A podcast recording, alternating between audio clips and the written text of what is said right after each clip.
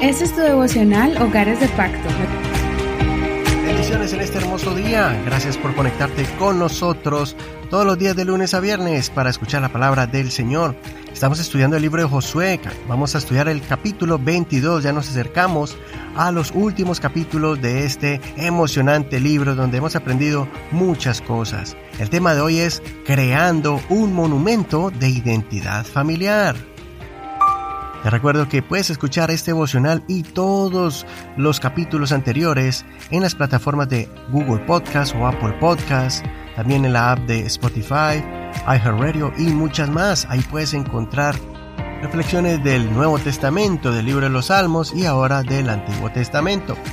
Muy bien, continuemos entonces con la lectura de la palabra del Señor y vamos a leer Josué capítulo 22 desde el verso 21 al 30 y vamos a ver el momento en que las tribus de Rubén, Gad y Manasés fueron despedidos en paz a su tierra, pero allá decidieron construir un altar grande como monumento. Dice así.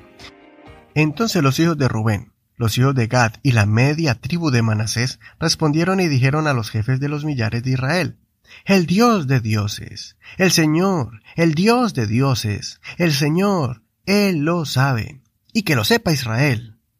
Si ha sido por rebelión o por infidelidad contra el Señor, que no nos libre en este día. Si nos hemos edificado un altar para apartarnos de en pos del Señor, o para ofrecer sobre él holocausto u ofrenda vegetal, o para ofrecer sobre él sacrificios de paz, que el Señor mismo nos lo demande, pero en realidad lo hicimos así por temor de que en el futuro sus hijos digan a nuestros hijos, ¿qué tienen que ver ustedes con el Señor Dios de Israel? Oh hijos de Rubén e hijos de Gad, ya que entre nosotros y ustedes el Señor ha puesto por límite el Jordán, ustedes no tienen parte con el Señor. Así sus hijos harían que nuestros hijos dejaran de temer al Señor. Por eso dijimos, preparémonos y edifiquémonos un altar, no para holocausto ni para sacrificio, sino para que sirva de testimonio entre nosotros y ustedes, y entre las generaciones que nos sucederán, de que nosotros servimos al Señor en su presencia, con nuestros holocaustos, con nuestras ofrendas y con nuestros sacrificios de paz. Entonces sus hijos no podrán decir a nuestros hijos en el futuro, ustedes no tienen parte con el Señor. Nosotros pues dijimos, si sucede que en el futuro ellos nos dicen esto a nosotros o a nuestros descendientes, responderemos, miren la réplica del altar del Señor, la cual edificaron nuestros padres, no para holocaustos ni para sacrificios, sino para que fuera testimonio entre nosotros y ustedes.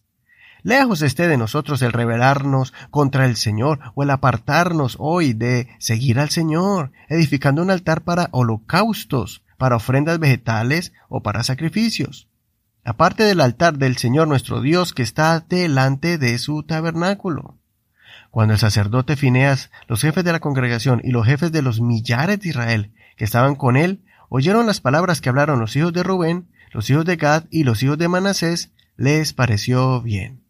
Hasta aquí la lectura de hoy. No olvides leer todo el capítulo completo. Las tribus que acompañaron a sus hermanos y pasaron a la tierra prometida para ayudar a conquistarla, Ahora regresaban después de muchos años a disfrutar de sus tierras, ya que Moisés se las dio con la condición que pasaran el Jordán y ayudaran a pelear y a conquistar la tierra. Ellos no tenían necesidad de ir, pero hicieron el compromiso y lo cumplieron. Cuando se separaron pacíficamente, ellos tuvieron un dilema, y la solución a ese dilema fue construir un altar modelo del original.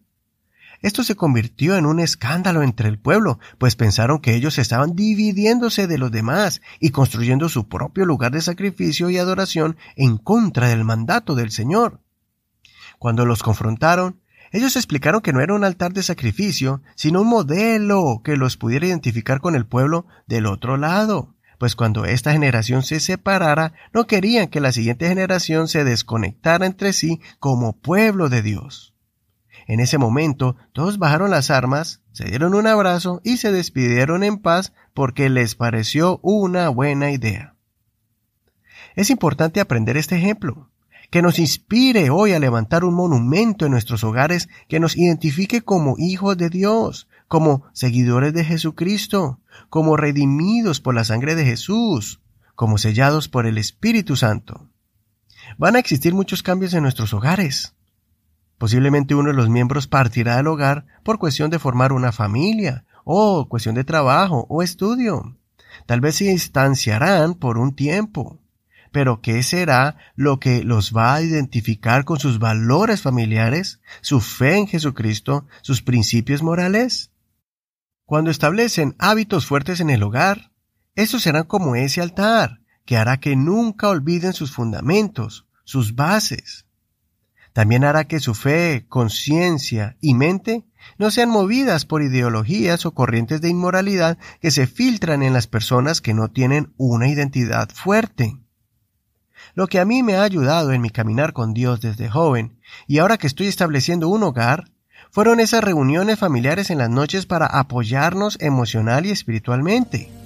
Los que algunos llaman altares familiares, donde se unen los miembros del hogar y uno de ellos trae un mensaje o un pensamiento de la palabra de Dios y se hace oración. En esas reuniones la presencia de Dios se movía varias veces, quebrantando y redarguyendo nuestros corazones. También la lectura diaria de la palabra ha sido un gran hábito para sobrepasar pruebas y luchas. Cualquiera que sea ese hábito, conviértelo en un monumento valioso donde se establece un precedente para el futuro, para que cuando se acuerden del pasado puedan recordar a nuestro Dios obrando poderosamente y que Él es el mismo de ayer, de hoy y de siempre. ¿Cuál es tu altar en la orilla del Jordán? Cuéntanos y comparte esas ideas con nosotros. Puedes escribirnos en Facebook como Hogares de Pacto Devocional. Ahí puedes dejarnos tu reseña, tu comentario y cuéntanos cuál es ese altar que tú has levantado como símbolo en tu hogar para que tus hijos también recuerden que Dios está con ellos y que ese Dios tuyo es el mismo de ellos.